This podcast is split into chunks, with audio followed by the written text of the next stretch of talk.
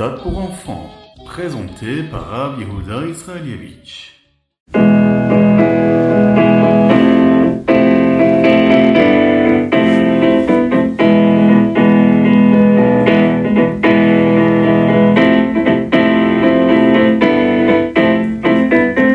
Bonjour à tous, infiniment heureux de vous retrouver pour partager avec vous le Ritat du jour. Aujourd'hui, nous sommes le Yom Hamishi, le cinquième jour de la Parashat Pinchas, et nous sommes aujourd'hui le Shiva Asar Betamuz, le 17 Tammuz, et Tafshin Pegimel, Shnatakel, l'année du rassemblement.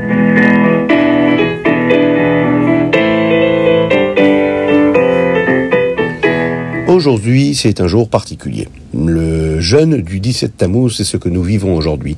En hébreu, Shiva Asar Betamuz. Eh oui, nous devons jeûner pour se souvenir de cette période-là que nous avons vécue dans notre terre d'Eretz Israël à travers la destruction de Yerushalayim ainsi que des deux Beth Amikdash. Le Shiva Asar Betamuz, c'est le début de la période des trois semaines de deuil. Et ce jeûne-là va commémorer cinq événements tragiques qui sont survenus à cette date. Première chose déjà qui s'est passée, c'est que Moshe a brisé les Luchot Abrit. Lorsqu'il a vu que les Ben Israël étaient en train de faire la faute du veau d'or, il a brisé les tables de la loi. Deuxième événement, c'est qu'au cours du siège de Yerushalayim par les Babyloniens, eh bien le sacrifice quotidien, le Korban Atamid, fut interrompu, car il n'y avait plus du tout de bétail pour faire ces corbanotes.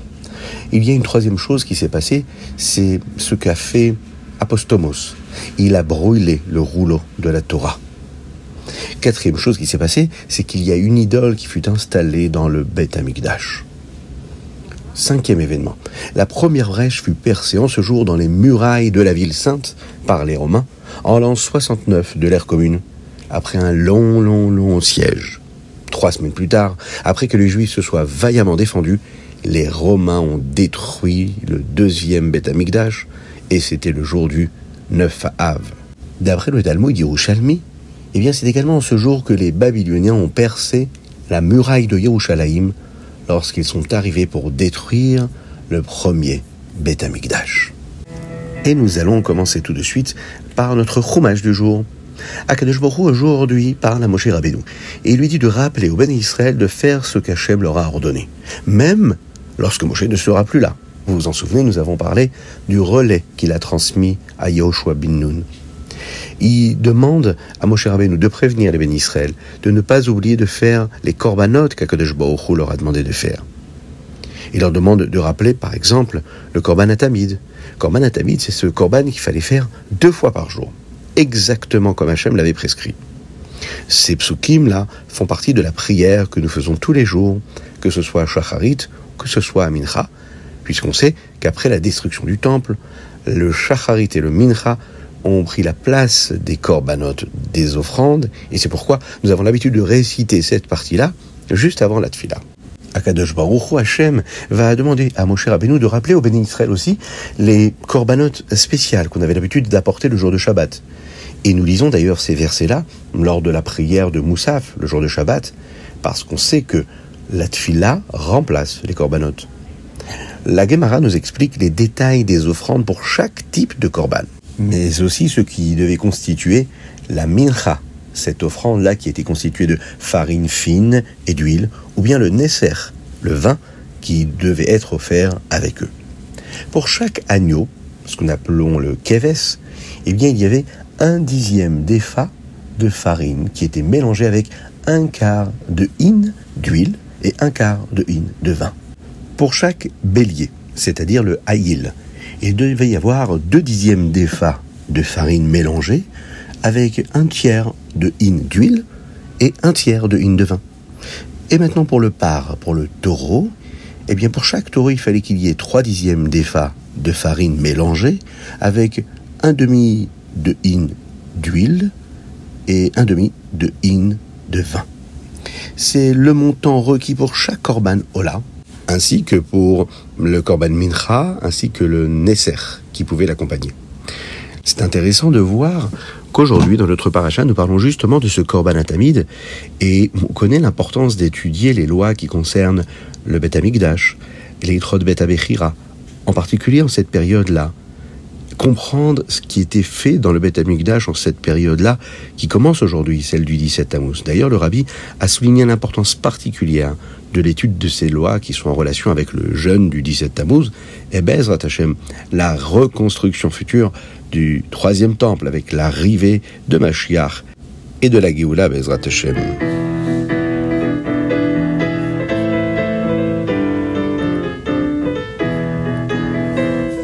Et nous passons tout de suite au Teilim du jour. Aujourd'hui, comme nous l'avons dit, nous sommes le 17 du mois de Tammuz, Yudzaïn, et nous allons lire les chapitres Pegimel jusqu'au euh, chapitre Pezaïn. Dans le chapitre P d'Alet, il y a un verset que nous avons d'ailleurs l'habitude de chanter comme un nigun, qui dit comme ça Yelchu mechail el chayil, el elokim betzion. Cela signifie que ceux qui se renforcent dans le service d'Hachem, eh bien, passent de force en force et de niveau en niveau et verront Akadosh Baruchu à Yerushalayim. Le rabbi de Lubavitch explique le lien qui y a entre les deux parties du verset. D'un côté, Yel Mechail El Chayil, qui indique que lorsque nous progressons et lorsque nous nous améliorons, eh bien, nous nous rapprochons davantage d'Akadosh Baruchu, de Dieu. Et lorsque cela se produit, eh bien, nous serons capables d'aller au Beth Amikdash. Chaque nouvelle étape de notre révolution, de notre croissance spirituelle, eh bien, nous donne une nouvelle vitalité qui vient d'Akadosh Baruch de Dieu. Et cela, ça nous donne de nouvelles opportunités, de nouvelles forces, accomplir encore plus qu'auparavant. Nous devons saisir chaque nouvelle opportunité qu'Akadosh Baruch nous offre et la transformer en une mitzvah. Cela peut se faire et se vivre à chaque instant de notre vie. Lorsqu'un juif se renforce et qu'il s'engage encore plus dans le service de Dieu, eh bien cela le rapproche d'Hachem. Cela lui donne de la capacité, de la force, de l'énergie pour réaliser de grandes choses afin de se rattacher à Dieu encore et toujours plus. Et cela nous permet à chacune et chacun d'entre nous, à tout le Ham Israël, de se rapprocher un petit peu plus de la reconstruction de ce troisième Beth Gdash avec la venue de Mashiach et la Géoula très rapidement.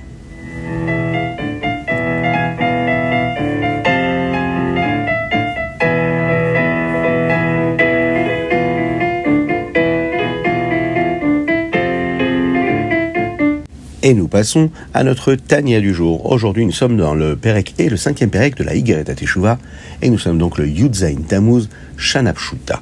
Nous parlons encore et toujours de notre Neshama, l'âme juive. On peut comprendre ce qui lui arrive lorsqu'une personne commet une avéra, lorsqu'elle transgresse quelque chose, et quand elle fait Teshuvah. Nous avons dit que chaque juif a le nom d'Akadosh Baruch Hayud Kevavke dans sa Neshama. Lorsque nous servons à Kadosh Baruch de manière cachée avec notre esprit et notre cœur, eh nous recevons de la vitalité, de l'énergie, de la première partie du nom d'Hachem. Lorsque nous agissons de la manière dont un juif devrait agir, eh nous recevrons donc de la vitalité des dernières lettres du nom d'Hachem.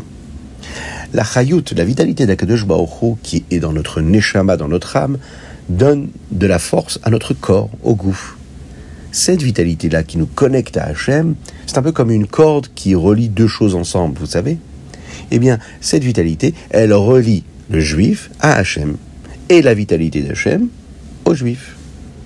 Lorsqu'un juif commet une avéra qui entraîne par exemple la peine de karet, c'est-à-dire qu'il est excommunié spirituellement, eh bien cela coupe cette vitalité d'Hachem entre l'âme et le corps. C'est comparable à un souffle qui prend beaucoup plus d'énergie que de parler. Nous l'avons dit, quand on souffle, cela nécessite beaucoup plus de force. Eh bien, lorsqu'un juif commet une avéra, qui, elle, a pour conséquence le karet, c'est-à-dire cette excommunication, comme nous l'avons dit, eh bien, c'est un petit peu comme si il construisait un mur pour bloquer ce puissant pouvoir d'Hachem qui pouvait lui transmettre. À l'époque du Beth une personne qui commettait une avéra, eh bien, perdait sa vie dès qu'il commettait la avéra. Car il ne pouvait pas vivre sans la vitalité de sa neshama, de son âme. On va voir ensemble un petit peu plus tard, Bezrat Hashem, que cela a un petit peu changé. À l'époque, il lui restait un petit peu d'utilité qui provenait d'avant la Havera. Donc il pouvait vivre encore un certain temps. Il avait donc la possibilité de faire Teshuvah. Mais ensuite, cette énergie-là s'épuisait petit à petit. Alors, qu'en est-il des autres Avérotes Celles qui n'ont pas pour conséquence la punition de Karet. Eh bien, ces Avérotes-là affaiblissent également la connexion qui y a entre le juif et Hachem. C'est un peu différent. Notre connexion que nous avons à Dieu est comme une grande corde composée de 613 fils. Vous savez, les Tariaq mitzvot, les 613 mitzvot. Eh bien, si quelqu'un commet une avéra, c'est comme si Chazvé Shalom, il coupait un de ces 613 fils qui reliaient l'homme à Dieu. Ce qui affaiblit automatiquement l'ensemble de cette corde-là qui permet la connexion entre les deux. Nous apprendrons plus tard comment renforcer à nouveau cette connexion qu'il y a lorsqu'il y a une petite corde de ces 613 qui mm, s'est mm, détachée, qui s'est sectionnée. Nous apprendrons plus tard aussi comment grâce à la Teshuvah, on a la possibilité de recréer ce lien-là, indéfectible, que nous avons toujours avec Akadosh Baruch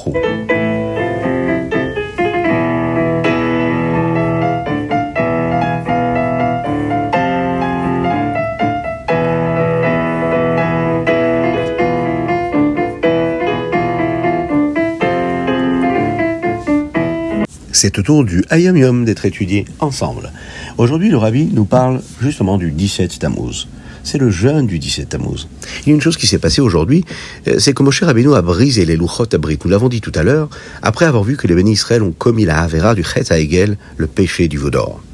À cause de cela, Moshe Rabbeinu est remonté sur le Har Sinai et a reçu une deuxième fois des Luchot d'Akadosh Baruch eh bien, dans la d'aujourd'hui, nous verrons qu'il y a vraiment quelque chose de bon et de spécial dans ces deuxièmes louchotes. Et il fallait, en réalité, que Moshe Rabbeinu brise les premières.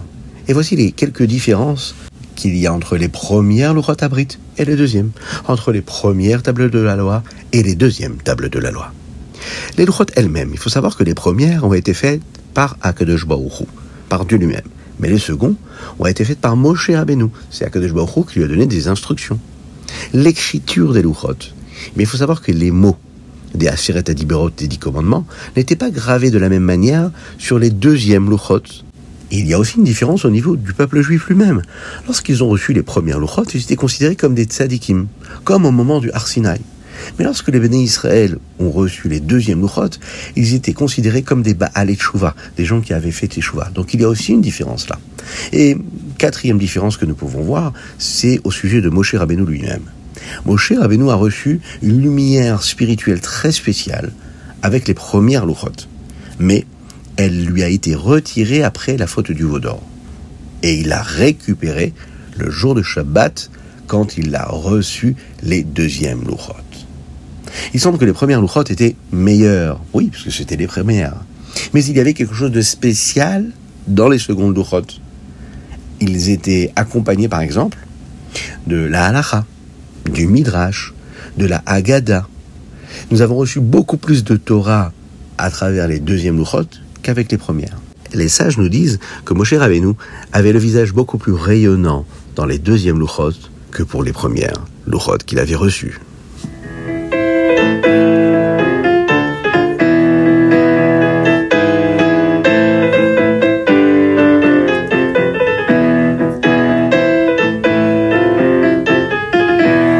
Et nous passons au Rambam du jour. Aujourd'hui, dans les chapitres 17, 18 et 19 du Rambam, nous étudions les lois qui sont relatives à la Ktuba.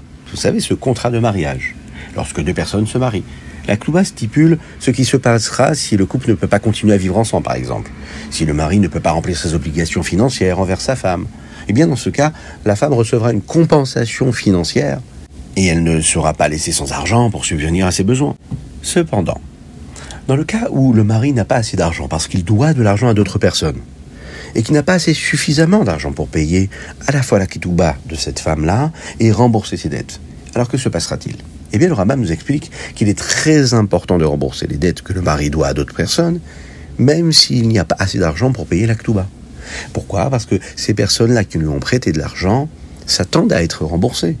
Et s'ils ne les remboursent pas, ils risquent d'avoir eux-mêmes des problèmes financiers. Par contre, la femme, elle, n'a pas reçu de garantie pour cet argent-là. Elle a obtenu la garantie d'avoir un mari. Donc même sans la ketouba, elle obtiendra toujours ce qu'elle voudra.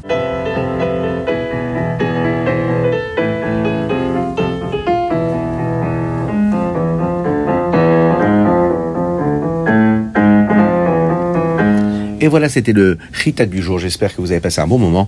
N'oubliez pas aujourd'hui de mettre beaucoup de tzedaka, beaucoup de pièces dans la tzedaka parce que c'est vraiment important un jour de jeûne de le faire. Euh, la dédicace du jour, elle est pour la refoua la guérison totale et complète de Avraham Nissim Ben Sultana. Vous aussi, envoyez vos dédicaces sur ritat.fr, mais également sur le WhatsApp du 06 61 76 87 70. On me dit que vous êtes de plus en plus nombreux à nous suivre, et ça, c'est extraordinaire. C'est sûr, cela apporte de la satisfaction à notre Rabbi, à Akadosh Baruchou, à tout le Ham Israël, ce qui nous permettra, Bezrat Hashem, de vivre la transformation de ce jour-là que nous sommes en train de vivre, que nous puissions vivre la venue de Mashiach, la reconstruction du troisième temple, et bien sûr, bien sûr, bien sûr, se retrouver tous ensemble à Yerushalayim, à chanter, danser, en apportant les corbanotes. Que Dieu vous bénisse et qu'il vous protège, qu'il vous inonde de bonté, de grâce et de miséricorde, de joie véritable, et surtout, surtout, surtout, Mashiach now.